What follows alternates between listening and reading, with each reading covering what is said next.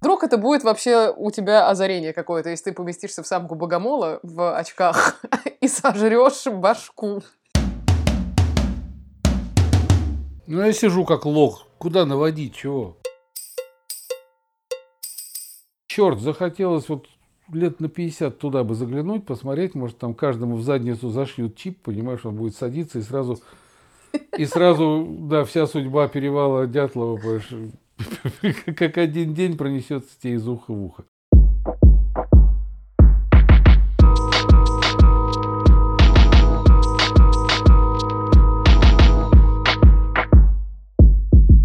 Всем привет! Это подкаст «Ну, папа», я его ведущая Ира Сергеева. И я соведущий Леонид Сергеев. Сегодня самый технологичный выпуск нашего подкаста, который рано или поздно приведет к скандалу между поколениями, потому что сегодня на свою беду я решила познакомить папу с понятием виртуальной и дополненной реальности. Я придумал, э, извини, доченька, я придумал эпиграф к сегодняшней экзекуции.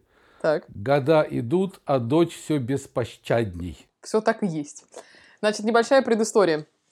Чтобы познакомить отца с VR и AR, надо было что-то предпринять. К моему большому сожалению, все еще самые классные проекты, которые я бы показывала в первую очередь, они англоязычные.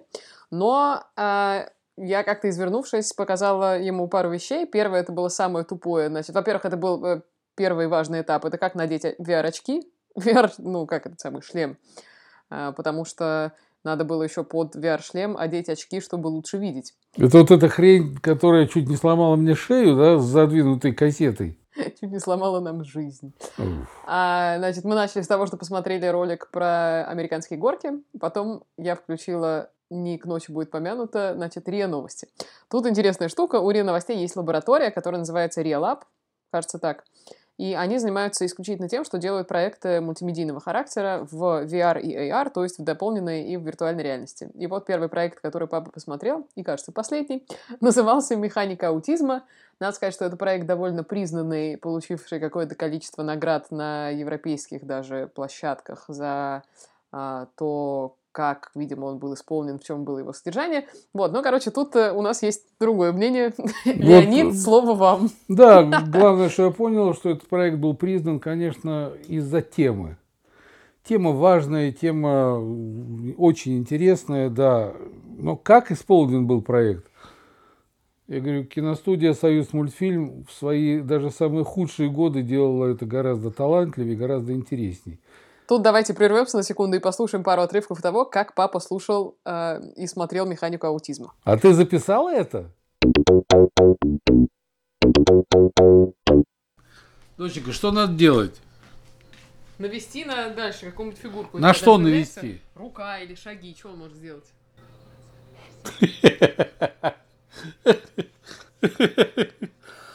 Ну, четыре часа уже она орет, я рядом, я рядом. И что? Так ты нажми на фигурку. Мама рядом. Наведи э, этой штуковиной. Я навожу и не знаю, ну куда.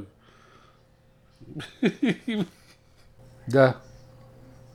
Давай. Водки возьми мне. Ё. Ужас-то какой. Так, мамаша ушла, слава богу. Где винный отдел, блин? Быстро, быстро, я нажимаю тут. Ну, я сижу как лох. Куда наводить, чего? Я навожу на бутылку стоящую, ничего не открывается. Да при чем тут бутылка? У тебя какой-нибудь значок в воздухе появляется, там под текстом что-нибудь такое. Я не слышу, куда, чего? Дочь, можно я сниму? А теперь мы вернулись. Зараза. Ну, я надеюсь, я не сказал там ничего лишнего, да. Конечно. Вот, ну, понимаете, ребята, ну, если уж вы делаете что-то, это делать надо прежде всего талантливо. Если вы берете какую-то мультипликацию компьютерную хотя бы, я говорю, Симпсоны с их одним глазом, и то были гораздо мне милее и симпатичней, чем эта мама с неоткрывающимся ртом, которая 500 раз мне сказала, сынок, мама с тобой здесь, мама с тобой здесь. И эти веточки, пальчики, понимаешь, ну, ну, мне снится это будет. Ну, когда она ушла, я начал наводить свой шлем, этот псевдо, на, в поисках видного отдела, и я полках под названием продукт увидел только одни, я не знаю, там дезодоранты для туалета. В общем, это бред, короче. Мне это все это не понравилось. И нельзя так тему замыливать, если уберешься за такую тему.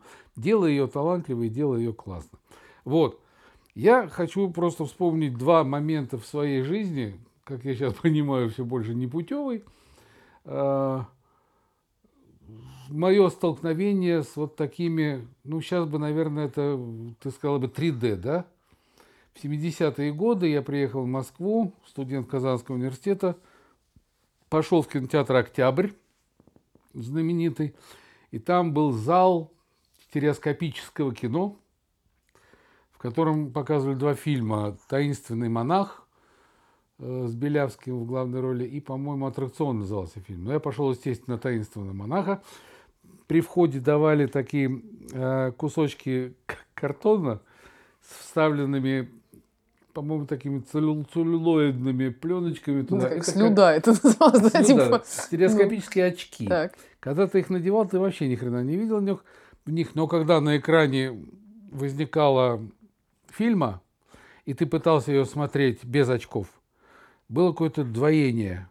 Но когда ты надевал очки, о, у тебя вырисовывались перспективы, объемы, то есть ты смотрел фильм, и а 70-е годы, это же было... А, вот это было мое знакомство. Вот ты бы сейчас сказал, 3D это было, да? Да, да. Да. Ну, это интересно, слушай, на самом деле, потому Подожди, что все... да, я доскажу так. последний свой опыт. Извините. Для меня это было 5G сразу.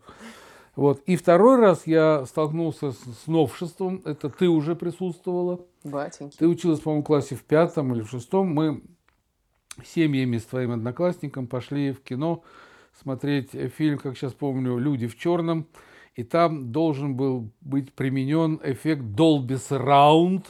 Так. Вот, и я помню, меня завели в кинотеатр, дали трехкилограммовый, опять же, картонный стакан с попкорном, ну уж Dolby Surround так попкорн. И я, значит, держал двумя руками эти три килограмма попкорна, говорил на экран. Появились люди в черном, и как включили звук на полную, по-моему, звук исходил отовсюду. Из люстры, из моих частей тела тоже что-то шло.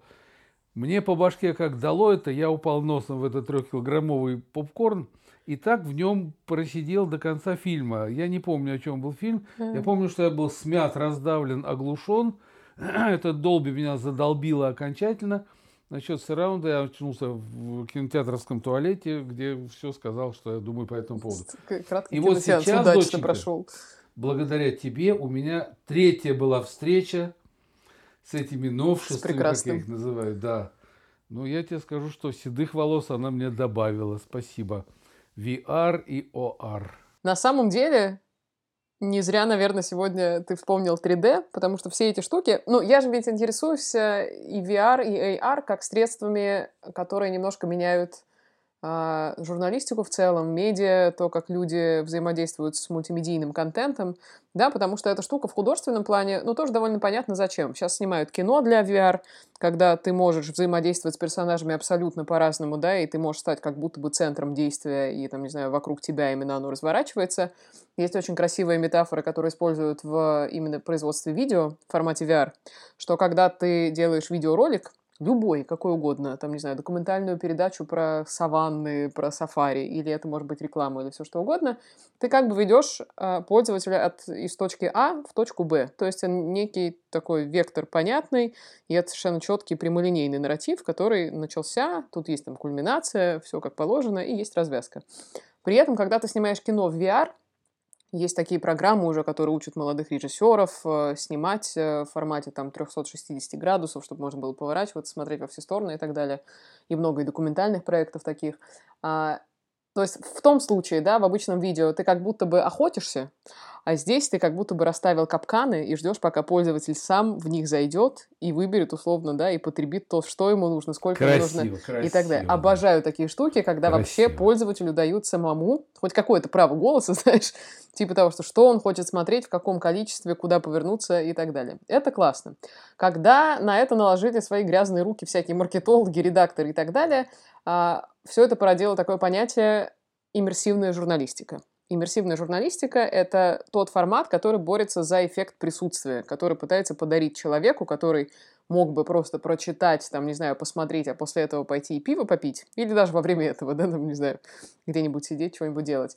А, вот такой эффект полного присутствия а, и полного взаимодействия. А ты ну, типа, пьешь пиво, да. Ну, классно, Очень скажи. Конечно. Очень хорошая форма отдыха. А, и, соответственно, есть очень классные, красивые проекты, которые делают и Guardian, и другие медиа. Это, во-первых, мне дико понравилась есть история, и она именно в VR сделана классно. Называется 6 на 9. 6 на 9 — это штука, где тебя помещают в камеру-одиночку, в британской Извини, тюрьме. В наше время говорили рожа, будка 6 на 9.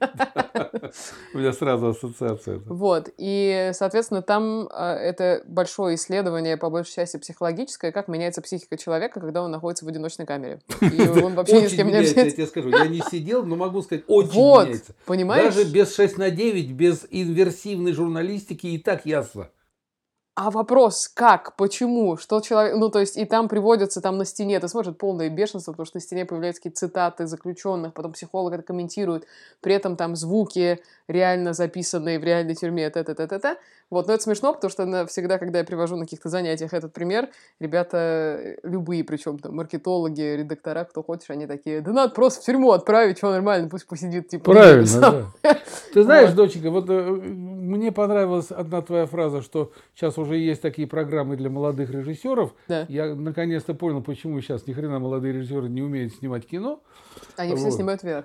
Да, они все снимают VR, да. Заняты. И э, Понимаешь, с другой стороны, э, ну, наверное, кому-то будет не очень интересно, что ощущает самка богомола, пожирая самца богомола, понимаешь, в период брачных игр. Но представь, мы же живем в то время, когда до этого, за 500 миллиардов тысяч лет существования человека, никто не мог даже представить, каково это, да, поместиться да внутрь самки ним, если мне это богомола. не надо было 500 лет назад. А вдруг это будет вообще у тебя озарение какое-то, если ты поместишься в самку богомола в очках и сожрешь башку. Это все прекрасно, это все, понимаешь, вот вы молодые, вы живете предвкушение, вы живете в развитии, но ваше развитие иногда, я не скажу всегда, приобретает какие-то такие уродливые формы, понимаешь, вы, вы закапываетесь в самокопании в этом развитии, и вы уже не видите, просто вот надо, знаешь, встать на обочину, посмотреть, как говорится, сделав так вот немножечко голову на бок – в 20-е годы Виктор Шкловский ввел такой термин «остранение». То есть это надо немножечко странно посмотреть на то, что происходит. Вот так не отстранение, а остранение. Стать странным и странно посмотреть на события. И вот тогда, я тебя уверяю, очень многие VR-щики, AR-щики, они бы вот так вот слегка странно посмотрев на то, что они делают, спросили бы, а нахрена? Ну вот нахрена? Ну вот представь, вот человек высадился на Луну. Это же офигенное ощущение, наверное. У того, кто высадился? Да. да. Ты хочешь испытать это? Но это же неправда. Неправда? Но ты же не высаживалась на Луну. Мы сейчас вернемся к Бодрияру и симулякрам. Знаешь, что правда, а что неправда вообще в этой жизни. И мне не кажется, подкаст тогда надо закрыть. Таджика Бодрияра трогать не надо вообще, да. Но ведь круто, что появляется инструмент, который хоть как-то приближает к опыту, который пережил другой человек, который тебе никогда не будет дан. Не потому что, я не знаю, там урод тупой или вообще там, ну, что-то с тобой не так, а просто потому что этого не произойдет. Извини, царь Соломон в свое время трахнул царицу Савскую. Извините за вольную трактовку истории, да? Вот у меня в голову не придет никогда надеть вот этот 10-килограммовый предмет на башку, чтобы ощутить себя царем Соломоном, который, понимаешь, заигрывает и флиртует с царицей Савской. О, не придет никогда посмотрите, какая крутая Я не идея. хочу проживать жизнь царя Соломона, я хочу свою проживать жизнь. Если встроена эта э, дополненная реальность, если она мне помогает, если она мне в мою реальность встраивает какие-то сведения, которые мне помогают реально жить дальше, я за обеими руками и четырьмя ногами. Интересные эксперименты были с газетами, да, когда газета была, да, монтировали там в газету что-то, человек брал, а газета ему рассказывала, то появлялось, все, чипы какие-то там были вмонтированы. Но это как эксперимент. Это прочитал эту газету, выкинул, забыл, понимаешь, да?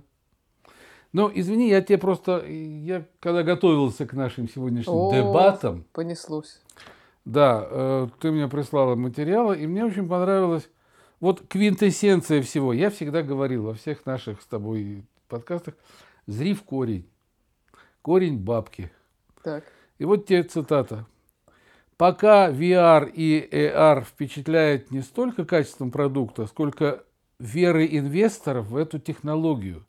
Так, по данным консалтинговой фирмы Digi Capital, в 2017 году инвесторы в США вложили в VR и AR стартапы свыше 3 миллиардов долларов.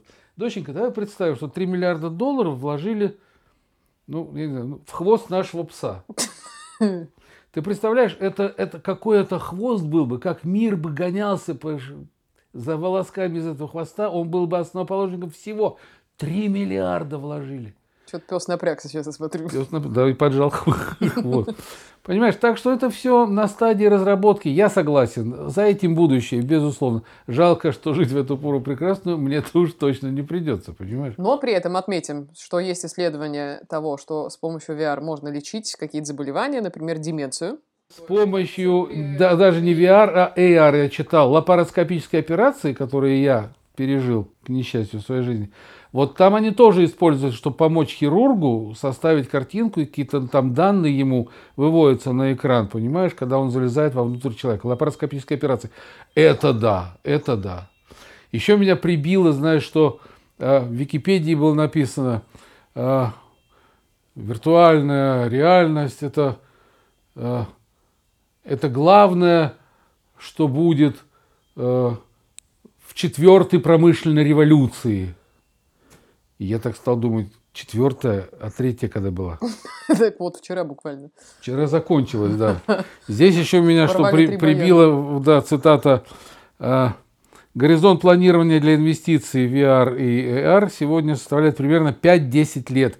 Это временной отрезок, совпадающий с объявленной в России эпохой цифровой модернизации. Ты знаешь, доченька, я, э, в отличие от тебя, естественно, я был свидетелем, когда человек вышел на трибуну и сказал, что следующее поколение советских людей будет жить при коммунизме. Так что объявленная цифровая модернизация, которая как бы длится, ну, объявить-то можно все, что угодно. Это я к тому, что, безусловно, виртуальная реальность, она сейчас, по моим размышлениям, гораздо интереснее и лучше реальности, в которой мы живем. Вот это для меня самое главное. И я с удовольствием сейчас посмотрел на японок, которые кричат и рыгают там, понимаешь, на американских горках. Вот. Я посмотрел там направо, я посмотрел налево. Ну, когда, я видел мамашу, понимаешь, с неоткрывающимся ртом, мне стало плоховато.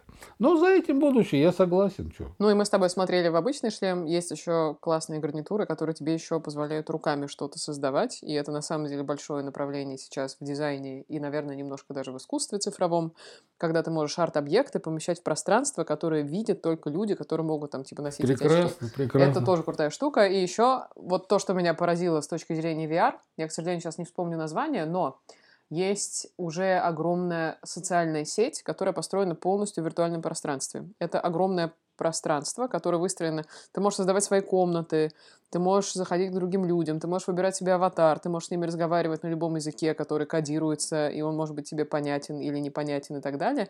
Вот это просто бомба, потому что ты понимаешь, что, ну, опять тебе там, типа, стерли все границы, и ты буквально совершаешь какие-то физические действия, ты при этом ходишь по комнате, понимаешь, расположенной у метро Курская, а при этом у тебя тут, я не знаю, тут японец, тут колумбиец, и Это развитие говорят, компьютерных игр, когда обалденно. ты строишь города, когда ты строишь свою комнату, когда ты набираешь мебель, понимаешь, там... Но при этом здесь это все про коммуникацию коммуникацию. И это прекрасный предмет, который называется цифровая антропология. И мне кажется, вот в развитии таких штук тоже очень важно, понимаешь, не какой-то... Но тут ты с японцем ходишь в этой комнате и с колумбийцем, снял ты этот шлем, и, и японец с колумбийцем исчезли, и все. Да, а ты пошел пить компот. А я пошел пить пиво и смотреть, как меня жрет крокодил, понимаешь?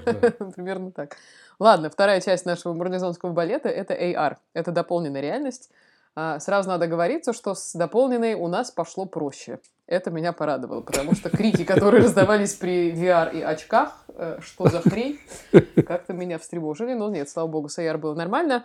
Значит, мы посмотрели следующее. Есть у меня один любимый пример такой очень быстрой адаптации новых технологий, потому что AR, в принципе, появился довольно распространенно, когда был презентован 10 iPhone, и в 10 iPhone вшили какой-то движок, который, в общем, позволяет тебе при любом, любых погодных условиях и кривости твоих рук посмотреть что-то в AR. То есть, дорогие друзья, у кого нет 10 айфона, вон отсюда. Ну, типа того. вот. На самом деле, конечно, нет, но в целом вот такая история. То есть это, э, ну, такой момент, когда AR получил широкое распространение действительно как инструмент. В айфоне есть хитрые штуки, например, они вшили рулетку, с помощью которой, ну, ты не линейкой можешь мерить, да, а просто навести телефон, и он тебе померяет, я не знаю, я вот так у себя рамки для картин мерила в квартире, все ну, сошлось. Это, это вот, Идеально. Это, это реальная польза. Да, да, да, да. Слава да. богу. А, один из моих любимых кейсов, о котором я говорю, это IKEA. У IKEA основной свой продукт, который она выпускает каждый год. Ну, блин, магазин мебели, что им делать? Эй, не делаешь ли ты сейчас рекламу Икеи? Да кто бы мне заплатил, умоляю. Икея, приди ради бога. Послушай. А, значит, Икея в несколько лет назад свой каталог тут же, как только вот это технологическое новшество вышло, упаковала в формат приложения, которое называется Ikea Place. И это штука, которая переупаковала весь каталог в VR, то есть впервые ты, чтобы купить мебель, не должен ехать в Икею. Да, потея, замерять там, потеть, потея, да, замерять, там, да. Э, ползать и, я не знаю, сравнивать цвет, как это могло бы быть в твоей квартире, ты впервые смог померить эту мебель прямо у себя дома, потому что, что померить, это видно. Подставить, подставить, просто представить. Как да. угодно. Вот это, это действительно, вот это реально, вот это вот, понимаешь, реальная реальность. А, да, она добавленная, виртуальная тоже, но она реальная, понимаешь? Она э, работает на реальную пользу для человека. Есть классные примеры, когда э, этот самый AR работает на расширение контекста. Мне, в принципе, кажется это очень важным, когда вот такие технологические инструменты не в тупую используются, а чем-то тебе, правда, помогают, дают больше информации. Например, ты не поверишь, наше Министерство культуры то я напрягся. Да.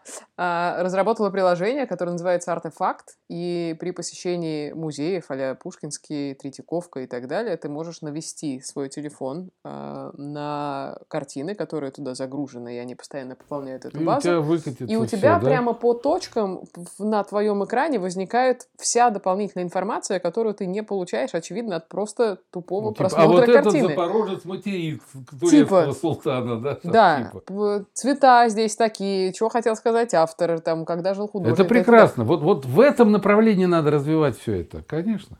Конечно, это нужные вещи. Конечно, э, за этим будущее. Конечно, это надо развивать. И все, поскольку еще, видишь, все это не очень уверенно, да, я, я, например, благодаря подготовке к этому сегодняшнему подкасту узнал еще одно для себя слово, которое, ну, ну не использовал я раньше – венчурный инвестор. Вот я венчурный, не знал, что такое, я не финансист. Оказалось, что это инвесторы, которые рискуют. Авантюра, авантюристы. Потому что они вкладывают деньги которые, э, в дело, которое может даст результат, а может и не даст. И они этим очень рискуют. И вот венчурные э, инвесторы сейчас являются основой того класса инвесторов, которые вкладывают громадные, как мы поняли в 2017 году, 3 миллиарда только в США вложили. Значит, они видят что-то в этом, значит, они чувствуют. Черт, захотелось вот лет на 50 туда бы заглянуть, посмотреть, может, там каждому в задницу зашьют чип, понимаешь, он будет садиться и сразу, и сразу, да, вся судьба перевала Дятлова, как один день пронесется тебе из уха в ухо. Так что я за, но да, я, конечно, подтруниваю, подшучиваю, но действительно это все развивает и развивается. И вперед. Вам это делать, вам это двигать вперед. Ну, ребята, со светлым взглядом в будущее будем смотреть на дальнейшие наши подкасты. Пишите нам, пожалуйста, на почту o.dead.podcast.gmail.com вы не представляете, это великое счастье, но нам пошли письма, это просто бриллиантовые письма, которые мы вместе сидим, перечитываем и заливаемся слезами приязни. А, лайкайте нас, пожалуйста, в iTunes, слушайте нас на любых платформах, которые вам удобны. Это Яндекс Музыка, это Google Play и Facebook мой тоже очень важен в качестве платформы распространения этих подкастов. Спасибо большое, это был подкаст «Ну, пап». Пока.